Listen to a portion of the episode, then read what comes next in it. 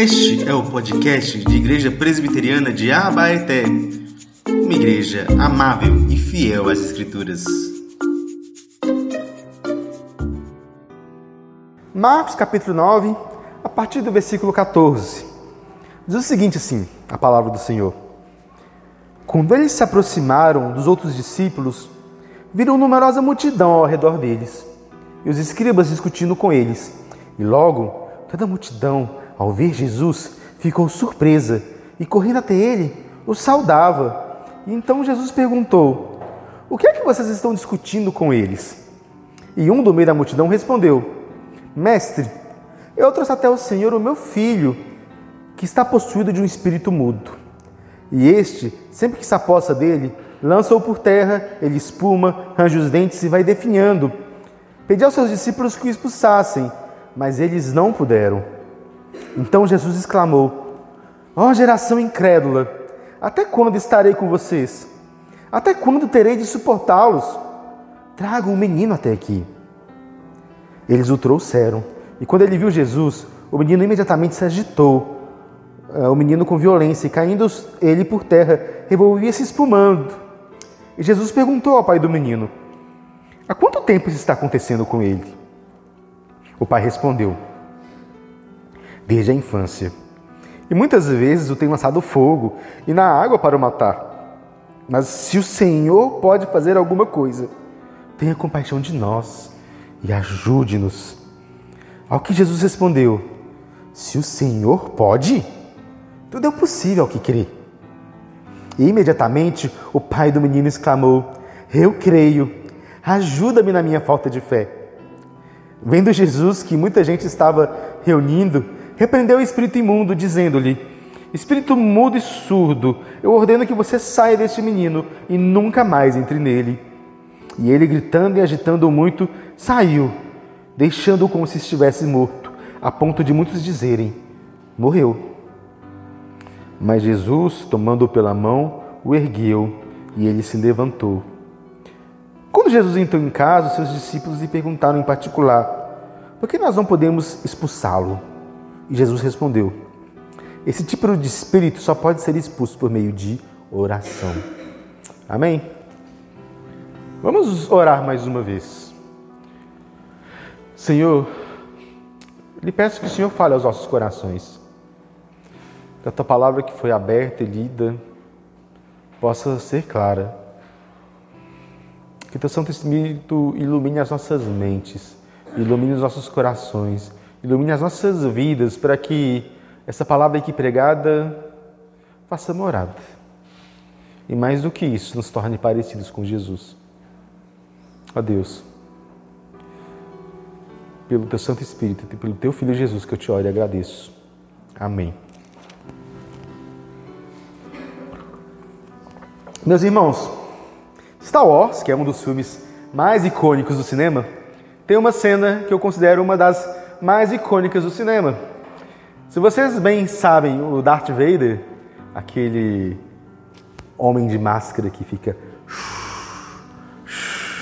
na nossa tela, tem uma certa determinada cena em que eles estão é, numa reunião, né? Uma cena do primeiro filme, aquele mais antigo e que todo mundo gosta. E eles estão ali numa sala de reunião e o Darth Vader, ele é um vilão crente, porque ele acredita muito na força. Na força como algo superior, na força como algo que é uma realidade espiritual. E ali um dos seus subordinados que estavam ali na reunião começa a desdenhar da força. Ah, isso aí é mitos antigos. Então Darth Vader, ele começa a usar a força para enforcar aquele homem. E aquele homem começa a se sufocar. E Darth Vader solta aquela frase que eu acho icônica. Eu acho a sua falta de fé perturbadora. Eu acho a sua falta de fé perturbadora. Bem, a gente está aqui diante desse vilão, que é um vilão crente, um vilão que tem fé. E, bem, quando a gente pensa na falta de fé, na incredulidade, ou como muitas vezes nós somos descrentes, nós muitas vezes temos a impressão de que Deus é como o Darth Vader. que olha para a nossa falta de fé e tenta nos enforcar com a sua ira. Mas Deus tem um caráter diferente. O que Deus faz diante da falta de fé? O que Cristo faz diante da falta de fé? Bem, fé e incredulidade. Duas formas muito diferentes de ver o mundo. Duas formas diferentes de se conceber a relação com o mundo. Nós que somos crentes somos chamados a viver com fé em Deus e com fé em Jesus em um mundo que é escuro e cheio de terrores. Um mundo que é mal. Só que, no entanto, o nosso coração muitas vezes titubeia. O nosso coração, às vezes, não tem a fé que é necessária. Como a gente faz diante disso? Bem, a gente vai discutir sobre isso nessa noite. Esse é um texto que vai falar basicamente sobre isso, sobre a falta de fé ou sobre a incredulidade. Nossa família precisa de fé. Nós precisamos de fé. Nossa vida só pode ser vivida pela fé. E a gente vai ouvir então a história de um pai que, com fé, mesmo que essa fé talvez seja pequena, se achega a Jesus e vence e procura Jesus para vencer essa falta de fé. A gente vai ver que a falta de fé ela realmente é perturbadora. A falta de fé ela é realmente perturbadora, principalmente quando ela vem de onde a gente menos espera, daqueles das quais a gente menos espera. Então, a gente vai olhar para esse texto e começar a meditar sobre como nós vamos viver neste mundo, como nós vamos vencer essa incredulidade. Eu queria mostrar para vocês a partir desse texto que sim, a incredulidade é um problema. A falta de fé ela é um problema. E eu quero que você aqui imagine uma cena. Eu quero que você se interaja aqui dentro do texto.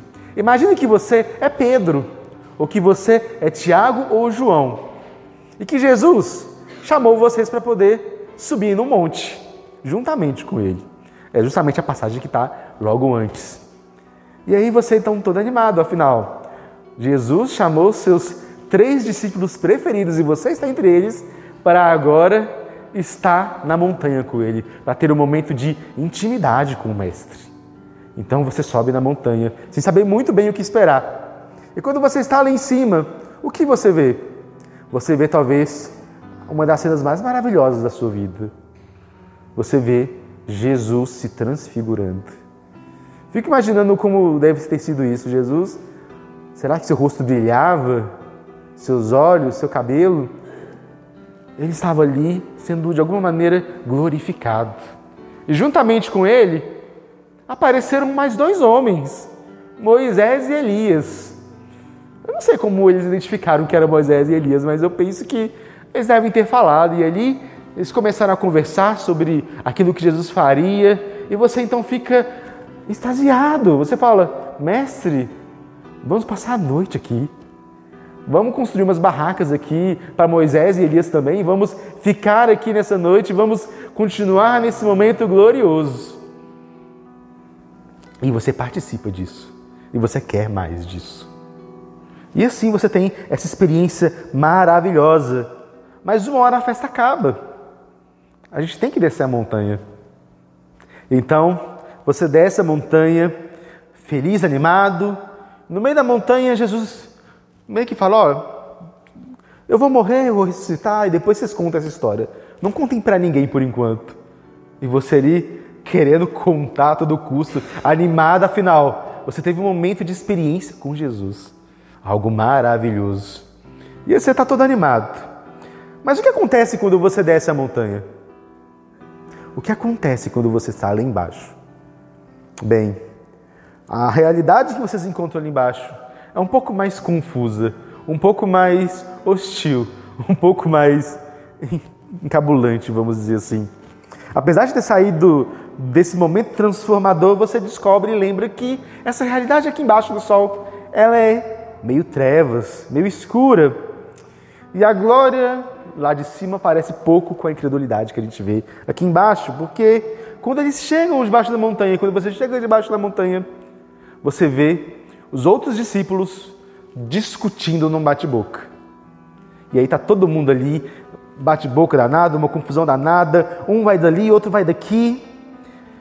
E aí você fica sem saber, sem entender muito bem o que acontece. Então, quando Jesus chega, todo mundo se reúne em torno dele, e Jesus, então, sem entender, pergunta: o que está acontecendo aqui? O que, que está acontecendo? E o homem da multidão, um senhorzinho, ele aparece e diz: Olha, mestre, eu trouxe meu filho aqui. Meu filho está sendo atormentado por um demônio. Ele está sendo atormentado e eu pedi a seus discípulos que me ajudassem. Eu pedi aos seus discípulos que expulsassem esse demônio, mas eles não conseguiram. E ali então os fariseus começaram a debater com os, com os discípulos por conta disso, e era isso que estava acontecendo. Perceba, gente, a gente tem aqui um homem que trouxe seu filho para livrar daquele espírito imundo. E imagine o desespero desse pai. O texto aqui nos conta que quando esse espírito se apossava desse menino, ele ficava torto, ele começava a espumar, ele começava a se debater, e aí ele começava a perder a razão e ele ficava ali se debatendo diante dele. Ora, quantas tentativas esse pai deve ter tido? Pense quantas vezes, quantos lugares, quanto dinheiro ele não teve que ter gasto quantos mestres da lei, quantos fariseus ele não deve ter ido buscando uma solução para a vida do seu filho. Afinal, ele ama o seu filho e ele está querendo que o seu filho esteja bem. Imagine o cansado, então, depois de tentar e tentar e tentar e tentar, e aí ele ouve falar de um tal de Jesus. E ele vai atrás desse tal de Jesus, mas não encontra Jesus mas encontra seus discípulos. E seus discípulos não conseguem expulsar aquele demônio. Mais uma decepção, mais um que ele não consegue. Ele não encontrou a libertação do seu filho. Não houve quem conseguisse, então, dos discípulos de Jesus que expulsasse aquela entidade. E aí Jesus ouvir aquilo, ele diz: Ó oh, geração incrédula, é como se Jesus estivesse olhando para nós e dizendo: Eu acho sua falta de fé perturbadora. Jesus está dizendo, mas não como quem diz para punir, mas como quem diz, como que mostrando que a falta de fé é uma coisa terrível. Ele diz: Até quando terei que suportá-los? Até quando você continuará nessa falta de fé? E perceba, gente, tem dois elementos aqui que mostram a falta de fé. Muitas vezes, quando a gente pensa na incredulidade, a primeira pessoa que vem na nossa mente é um ateu. A primeira pessoa que vem na nossa mente é alguém que diz convictamente: não existe Deus. Mas a incredulidade aqui não está sendo colocada sobre os ateus, mas está sendo colocado por dois grupos. Primeiro dele é o grupo dos discípulos. Os discípulos de Jesus. Aqueles que deveriam expulsar os demônios. Pense que Nessa fase aqui do Evangelho de Marcos, os discípulos já tiveram a sua experiência missionária, então eles já expulsaram demônios, já pregaram o Evangelho, já viram pessoas se converter e talvez eles estivessem muito animados com isso tudo. Eles já tinham experimentado esse poder que vem da palavra de Deus, esse poder que vem do Cristo. No entanto, quando ele prega, quando eles tentam, eles não conseguem. Ou seja, existe incredulidade da parte dos discípulos. Por que, que os discípulos não expulsaram? Porque eles não tiveram fé. Faltou fé a eles. E é a eles que Jesus repreende. Mas perceba que existe um segundo grupo aqui que também tem incredulidade, que são os fariseus, os mestres da lei. Porque eles veem a falha dos discípulos e o que, que eles fazem? Primeiro, eles também não conseguem expulsar o demônio, né? Eles começam a criticar os discípulos de Jesus, mas eles também não fazem nada por aquele pai. Eu fico imaginando, então, como é que deve ter sido aquela terrível cena para o pai que só queria ver a libertação do seu filho. Uns não conseguem, e aí os outros começam a usar isso como desculpa para poder brigar com os, com os discípulos e tentar defraudar o ministério de Jesus, que era o que os fariseus queriam. Então percebam, gente, quem são os incrédulos nesse texto? São aqueles que a gente menos esperava. São aqueles que são os mestres da lei, que ensinam religião. Mas a gente já sabe da hipocrisia deles. A gente já sabe de vários textos como eles muitas vezes são hipócritas. Mas é também dos discípulos de Jesus, daqueles que andavam com Jesus, daqueles que estavam no discipulado com Jesus, mas mesmo assim tinham seu coração incrédulo. Então, mesmo aqueles que andam com Deus, mesmo aqueles que expressam fé, mesmo aqueles que estão nesse caminho árduo da fé, podem muitas vezes ser incrédulos. Podem muitas vezes faltar a fé. E que nós fazemos diante disso? A incredulidade assola nossos corações. Toda vez que o crente desconfia de Deus e de sua promessa, ele é incrédulo. E perceba, gente, não é a primeira vez que os discípulos são incrédulos. A gente tem, por exemplo, Pedro andando sobre as águas. Pensa, gente, você está andando sobre as águas e ainda assim você se torna incrédulo e perde a fé. E então você começa a cair. E claro que Jesus o salva, mas não é interessante que no meio do milagre ele simplesmente descrê? Ele simplesmente para de confiar? Simplesmente o medo assola o coração dele? Pedro também demonstrou não fé, incredulidade, quando Jesus anunciando aquilo que deveria acontecer com ele, disse: Não, Jesus, esse negócio de morte não é para nós, não. Esse negócio de morte, você vai morrer, não, não. Tira essa conversa para lá. E o que Jesus fez? Arreda de mim, Satanás. Incredulidade. Para não falar que eu só falo de Pedro, temos também Tomé, que, ouvindo falar da ressurreição de Jesus, diz: Eu não acredito, só se eu tocar em Suas mãos, só se eu ver os seus machucados. Mas Jesus também chega para eles e mostra: Olha aqui as minhas mãos. Percebam, gente, os discípulos e a caminhada com o Senhor pode muitas vezes ser inconstante, pode muitas vezes nos faltar fé. Pode muitas vezes nos faltar fé. E isso é importante. A gente precisa aprender a lidar com isso. E eu quero mostrar que essa incredulidade não é um problema só no texto, mas também nos dias de hoje. Também muitas vezes nós podemos ser assolados pela incredulidade. Muitas vezes nós também podemos viver como os discípulos, caminhando com o Mestre e ainda assim nos faltar fé, ainda assim nos faltar alguma coisa, cultivar esse sentimento no nosso coração. A nossa vida e a nossa família pode estar em risco por conta da nossa própria incredulidade, porque quando surge um problema, quando surge algo como aconteceu com esse pai, como você reage a isso? Qual é a sua primeira reação aos problemas, às lutas, aos dilemas que acontecem? Porque, meus irmãos, a vida é muitas vezes como a vida dos discípulos. É como essa experiência de que nós viemos à igreja no domingo e nós ouvimos a palavra de Deus e nós vimos Cristo glorificado e nosso coração se aquece. Nós cantamos as canções e nosso coração se anima e a gente então vê que a gente ama Jesus, que a gente ver esse Cristo perto de nós de maneira gloriosa, de maneira poderosa. No entanto, chega segunda-feira e é como se a gente estivesse descendo o monte. E aí começam os problemas. A gente lembra que esse mundo que nós vivemos não é o culto do domingo em que a gente vê a glória de Deus atuando, em que Deus fala comigo, em que a gente tem essa experiência maravilhosa que é cultuar juntamente com o Senhor. Chega na segunda-feira e a gente lembra que nós estamos no mundo quebrado, o um mundo que tem muitos problemas, o um mundo que tem muitos dilemas. E assim surgem os problemas, as lutas, os desafios, e o nosso coração, ao invés de se apegar em Cristo, ao invés de nos apegarmos a essa palavra que nós vimos fortemente no domingo, no que, que ele se apega? No que, que ele se apega?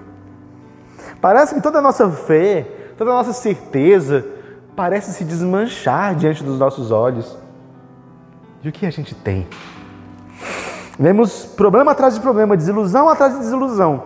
E o nosso coração então se torna incrédulo. Será que a boa notícia do Evangelho? Será que o Evangelho que eu ouvi? Será que a boa nova de que Deus me ama? Será que a boa nova de que eu fui salvo por Cristo, de que Ele é o meu pastor, ela pode me sustentar durante a semana? Será que isso pode me sustentar durante os afazeres do dia a dia? Será?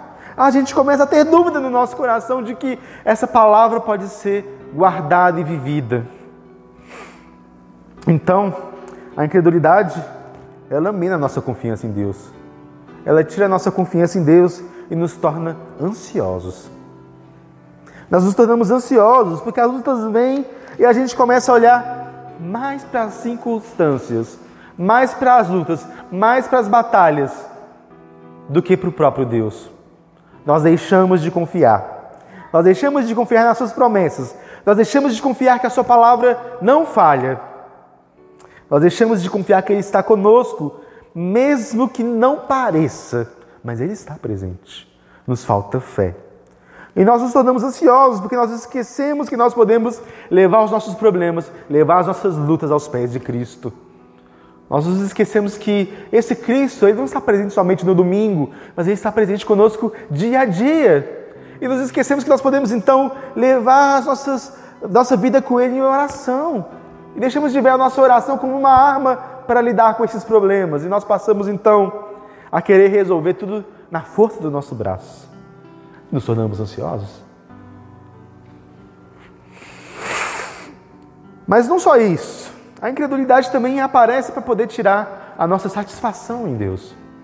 É tão bom a gente estar no domingo, a gente se sente tão satisfeito em Deus, a gente canta, a gente ouve a palavra de Deus, a gente sai com o coração tão aquecido, tão preenchido, tão satisfeito, mas chega na segunda-feira e parece que a gente se torna um pouco instável. Parece que os problemas chegam, as lutas chegam, e Cristo parece ser menos real na nossa mente, parece ser menos real no nosso coração, e aí a gente começa o quê? A se entreter. Parece que tudo é mais divertido, mais seguro, mais interessante do que Jesus. Parece que tudo parece mais prazeroso do que o próprio Deus, inclusive o pecado. E aí o pecado muitas vezes nos pega e assim a gente cultiva a incredulidade dentro de nós, na nossa família, quando nós optamos por deixar Deus de fora da nossa semana. Quando a gente opta deixar Deus de fora do nosso dia a dia. Porque nós nos ocupamos com tantas coisas, com tantas coisas que parecem nos entreter com mais que Deus. E nós deixamos de orar, deixamos de buscar a Deus. Parece que não sobra tempo para essas coisas. Ou parece que a gente não tem mais prazer nessas coisas mas sobra tempo para a gente assistir as nossas séries, para a gente assistir os nossos vídeos no YouTube, para a gente poder rolar no Instagram e ficar lá horas e horas e horas. A gente diz: não tenho tempo para orar, mas tenho tempo para tantas outras coisas. Não tenho tempo para a palavra de Deus, mas tenho tempo para tantas outras coisas. Por que nós fazemos isso? Porque parece que a gente perdeu o prazer de estar com Deus. Parece que a gente perdeu esse prazer, parece que a experiência do domingo é suficiente. A gente chega e a gente começa a viver a nossa vida como se isso não fosse mais importante. Por que nós vivemos assim? Mas mais do que isso, a incredulidade não apenas nos tira a nossa confiança, nos tornando ansiosos, nem tira a nossa satisfação e prazer em Deus, mas ela também nos leva a desconfiar do perdão de Deus. Percebe que há uma crescente aqui. A gente deixa de confiar, a gente perde prazer em Deus e aí, inevitavelmente, nós caímos em pecado. Inevitavelmente, nosso coração vai pecar. E aí a gente acaba caindo num abismo de culpa e vergonha, porque na escuridão desses dias, e quando o pecado nos assola, o primeiro pensamento que vai ter na sua mente é: pequei de novo. Deus não vai me perdoar. Primeira coisa que às vezes a gente tem é que o pecado parece ser grande demais e aí a gente, nessa rompante de, ai meu Deus, pequei de novo, errei de novo, caí de novo, será que Deus vai me perdoar? Será que tem mais misericórdia para mim? Deus já me perdoou, eu já estou nesse caminho, Ele já me perdoou, mas será que Ele vai ter misericórdia mais uma vez? E sabemos que Deus já nos perdoou, e aí vem a questão: será que Ele pode perdoar de novo? E ao invés de recorrermos à graça de Deus, ao invés de desesperadamente nos arrependermos, a gente fica naquela murmuração. É como se a gente ouvisse a voz de Satanás: Não tem mais perdão para você. Você não precisa orar. Deus não vai agradar da sua oração, você está cheio de pecados, cheio de sujeira, cheio de imundícies. Então, ao invés de correr para Cristo, ao invés de falar, Cristo me perdoe, eu sei que é mais uma vez, mas eu sei que a graça para mim, você desconfia do perdão de Deus. Você acha que o perdão de Deus não é suficiente. E assim nós vivemos a nossa vida devastados, com incredulidade. Devastados porque nós nos tornamos ansiosos naquilo que não convém porque nós temos prazer em outras coisas que não é o próprio Deus. E nós nos tornamos num misto de culpa e vergonha, sem deixar que Deus haja em nós, porque a gente não acredita mais que Ele pode nos restaurar. Então Jesus olha para a gente e diz: Ó oh, geração incrédula, é como se Jesus estivesse dizendo: a falta de fé de vocês é perturbadora. Não como quem quer nos enforcar, como eu disse, mas como quem quer antes nos animar, nos acordar para a realidade. Quando Jesus diz, ó oh, geração incrédula, ele não está simplesmente julgando os seus discípulos e querendo fazer com que eles se sintam mais para baixo do que eles já estavam. Mas Jesus quer meio que animar eles, falar assim: olha, vocês precisam ter mais fé. Vocês precisam acreditar. Então, Jesus, ele nos ajuda a lutar contra essa incredulidade, nos ajuda a lutar contra essa falta de fé. E a gente vai ver como essa luta é possível neste texto. Nós estamos então nessa confusão e aí Jesus fala: chama esse menino. E esse menino aparece. E esse menino então está ali debatendo. Aquele demônio ele começa a atuar naquele menino, aquele menino começa a ficar para lá, para cá, para lá, para cá, como se nada pudesse o conter. E então, Jesus pergunta para aquele homem: há quanto tempo isso está a acontecer? Não é como se Jesus não soubesse, mas é como se Jesus quisesse causar naquele homem, naquele Senhor, algo no coração dele. Ele estava querendo fazer com que aquele homem refletisse. Ele então começa a dizer: Olha, Jesus, desde a infância, desde a infância que esse menino está aí. E esse espírito não deixa esse menino em paz. Esse menino, esse espírito, atua nesse menino de maneiras tão imagináveis inimagináveis. Ele tenta matá-lo o tempo todo. Tenta fazer ele cair na água para se afogar. Tenta ele fazer ele cair no fogo para se queimar. E aí, quem pode libertá-lo? Esse pai não tem paz. Porque a cada minuto, cada minuto aquele menino corria risco de vida. A gente imagina você viver anos com seu filho, a qualquer momento podendo tentar se matar. Que descanso você tem? Como você pode fazer isso? Uma hora se lançando ao, ao mar, ao fogo, indo e vindo. Então, ao contar aquela história, aquele pai talvez já estivesse no ápice, ele estivesse, Jesus, é isso que acontece. Eu estou desesperado. Então, se o Senhor pode fazer alguma coisa, tenha compaixão de nós e nos ajude. Se o Senhor pode, faça alguma coisa, Senhor. E o que acontece então? Jesus olha para ele, meio que como se estivesse ofendido, e diz: Se o Senhor pode, você está duvidando de mim? Perceba, gente, há um questionamento aqui. Esse homem, ele realmente questiona Jesus. Afinal, como eu disse, esse homem deve ter tentado cada coisa. E os próprios discípulos de Jesus não conseguiram expulsar aquele demônio. E os fariseus também não ajudavam muito. Ouvindo os fariseus, ah, esse Jesus aí não, não vale nada, esse Jesus aí, esses discípulos aí, ó, é assim mesmo. O que, que a gente tem então? A dúvida no coração daquele homem era real mas era verdadeira. Então Jesus, ao invés de simplesmente tomar aquela ofensa e castigá-lo, ele olha para aquele homem com misericórdia e dá uma resposta quase que enigmática. Ora, tudo é possível ao que crê. Tudo é possível ao que crê. E a gente precisa entender o que Jesus está querendo ensinar aqui. Jesus não está ensinando para a gente uma fé na fé. Não é? Tenha fé em Deus, tenha fé na vida. Não é isso que Jesus está ensinando. Jesus está ensinando a gente, não é algo também como uma confissão positiva, tipo assim, se eu com fé decretar, amanhã vai ter um milhão de reais na minha conta. E falar isso bem forte, como se isso fosse acontecer. Não é isso que Jesus está ensinando. O que Jesus está ensinando aqui, quando ele diz tudo é possível ao que crê, é uma resposta à pergunta dele. O homem não perguntou. Quando Jesus, o, homem, o homem disse: se o Senhor pode. A pergunta então era uma dúvida sobre se Jesus podia, e não sobre a, se a fé dele podia. Então, quando Jesus disse tudo é possível que crê, é como se Jesus estivesse dizendo: tudo é possível que crê em mim. Porque o que Jesus está ensinando aqui não é o poder da fé, ou como a fé é maravilhosa, ou como a fé pode ser deslumbrante quando a gente tem muita fé. Mas o que Jesus está ensinando aqui é o seguinte: se você tiver fé em mim, na minha pessoa, tudo pode acontecer. Tudo pode acontecer. Tudo pode ser possível em Jesus.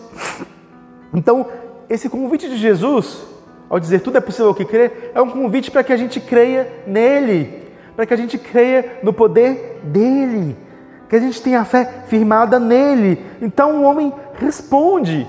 Jesus, numa das confissões de fé mais impressionantes, ele diz: Eu creio, mas ajuda na minha falta de fé. Percebam como é sensacional essa resposta. Ele diz: Eu creio, Senhor.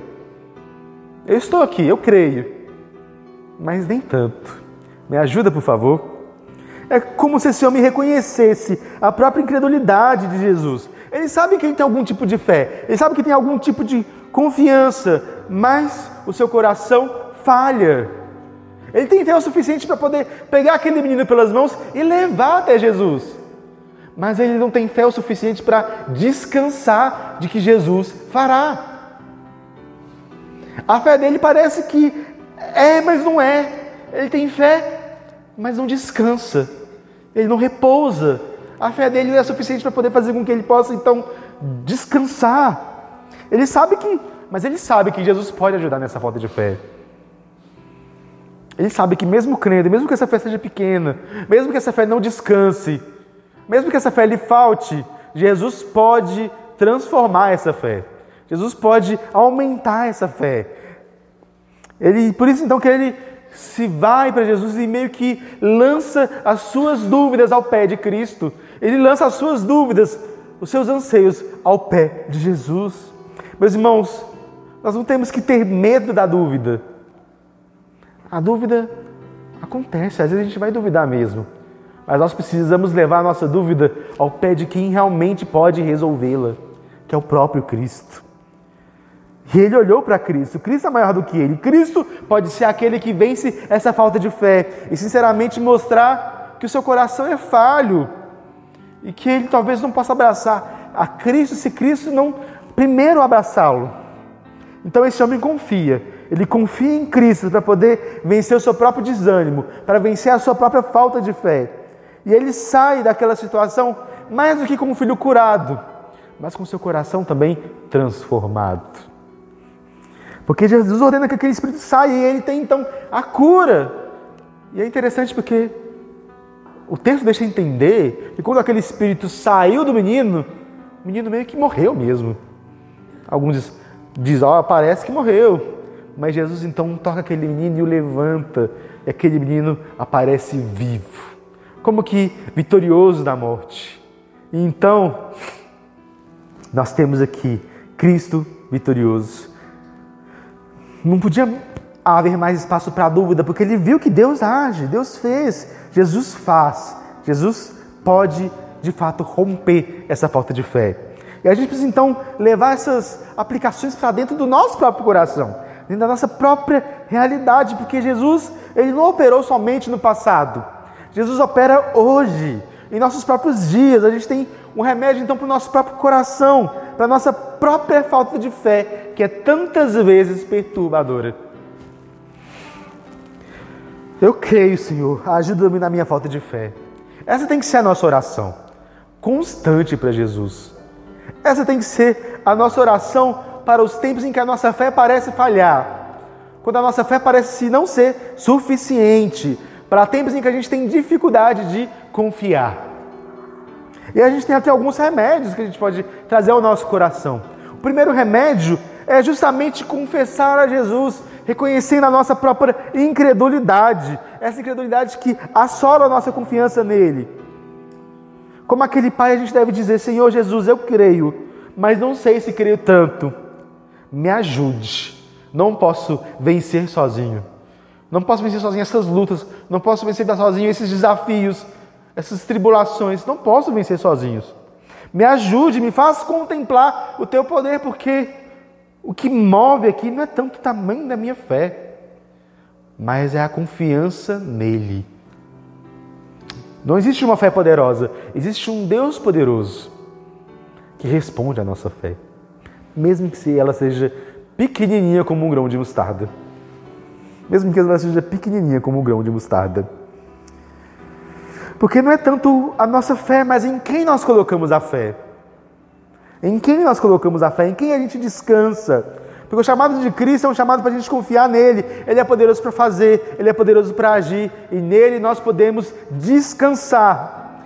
É impossível não ler esse texto e nos lembrar que Cristo faz aqui é como quase que um eco do apóstolo Paulo.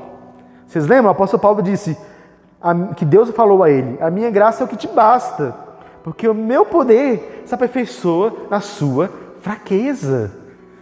A gente reconhece a nossa incredulidade, a gente reconhece a nossa falta de fé, é a nossa fraqueza. E o poder de Deus se aperfeiçoa na nossa fraqueza. Quando nós então nos mostramos fracos diante de Deus, quando a gente olha para Deus e fala: Deus, eu não posso, eu não consigo, eu estou quebrado, eu não tenho fé o suficiente, eu sou fraco. Então Deus é poderoso. E Ele age. Ele age na nossa falta de fé, ele age na nossa incredulidade, ele age na nossa própria fraqueza, convertendo essa fraqueza em grande força pelo poder dele, por aquilo que ele faz a nós. Por isso que é importante a gente então descansar em Deus, porque Deus age, age graciosamente, porque age na nossa fraqueza. Ele pode nos dar fé, porque na nossa falta de fé que a gente pode então enxergar essa melhor, essa fraqueza nossa, a fraqueza do nosso coração. Então a gente pode ousar crer. A gente pode dizer, Senhor, eu creio. Eu creio que a minha família pode ser restaurada. Eu creio que os meus familiares podem vir ao Senhor. Eu creio que essa doença pode ser curada. Eu creio que se essa doença não for curada, eu estarei com o Senhor. Eu creio, Senhor, que você pode, tem infinitamente mais do que aquilo que eu desejo. Na fraqueza, o poder dele se aperfeiçoa. Então a gente tem um outro remédio para o nosso coração, que é simplesmente olhar para ele, se agarrar às promessas dele, se agarrar àquilo que Jesus fez. E a gente pode então combater essa incredulidade por dentro também. Ora, estamos ansiosos? Estamos vendo as circunstâncias, a luta, isso assombra o nosso coração. Nos lembremos então que aquele que não poupou seu próprio filho, mas por todos nós o entregou, será que ele nos dará com ele graciosamente todas as coisas? Por que estamos então ansiosos? Por que nos preocupamos? Por que, é que nós colocamos tantos empecilhos, tantas dificuldades, como se essas circunstâncias fossem pesadas demais? Deus rasgou o filho dele por você. Por que você está preocupado? Por que você anda ansioso? Ora, ou então, será que as coisas deste mundo parecem mais atraentes do que o próprio Deus, do que o próprio Jesus? Olhe para Ele, olhe para a beleza dele. Fale como salmista: abre os meus olhos para ver as maravilhas da tua lei e veja o caráter de Cristo, veja a beleza dele. Não existe nada mais belo do que o próprio Cristo do que o caráter dele, do que o coração dele inclinado para você. Você se sente envergonhado pela culpa do pecado? Você caiu mais uma vez no pecado? Olhe para Jesus. Não se envergonhe, corra a Ele com o coração arrependido e sincero, porque Ele está sempre de braços abertos dizendo: O que vem a mim, de modo algum lançarei fora. Ele morreu para pagar o preço dos seus pecados. Não vai ser mais um pecado que vai te afastar completamente desse amor dele. que vai nos separar desse amor dele. Nós temos que aprender a confiar. Confiar que mesmo quando a gente falha, há mais graça, há mais misericórdia, há mais perdão, porque é isso que ele faz conosco. Ele nos perdoa, ele nos ama. E por fim, meus irmãos, tem uma terceira forma de vencer a incredulidade. Para ele vencer a nossa fraqueza. Um terceiro remédio é o que está justamente no final desse texto. Perceba que depois que a confusão acaba, Jesus vai para casa, seus discípulos vão junto com Jesus. E então, eles perguntam: Jesus, por que a gente não conseguiu? Tipo, a gente já fez isso antes. Não é como se fosse uma novidade. E aí então, Jesus diz que esse tipo de espírito só pode ser expulso por meio de oração. Ou em algumas versões vai estar jejum e oração. Hum, não vem muito ao caso aqui, mas essa palavra jejum é muito provável que ela não esteja nos originais. Né? E ela foi sido acrescentada depois. Mas o importante aqui é que Jesus está falando que esse, um tipo de espírito só pode ser vencido por meio de oração. E não é como se Jesus estivesse falando que os espíritos têm castas, ou como se uh, tivesse algum espírito que fosse superior a outro. Não é isso exatamente que Jesus está querendo ensinar. Mas Jesus está querendo ensinar o fato de que a oração, a vida devocional, é importante para a gente poder ter essa fé, essa fé firmada no Senhor. Quando Jesus diz esse espírito, do, esse tipo de espírito que não, não sai nem com oração, só sai com oração, quer dizer, aí vem a grande questão, né?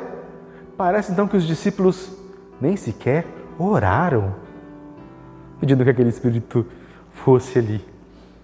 É como se aqueles discípulos nem sequer tivessem demonstrado fé o suficiente para poder orar a Deus. É como se, já tendo feito isso tantas vezes, pensasse: ah, é só mais um demônio.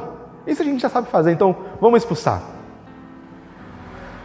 Mas então Jesus ensina: olha, tem coisas que só podem ser feitas por meio da oração. E a gente precisa entender isso. A incredulidade, a, a, a oração é a, a ferramenta da fé, é o exercício da fé.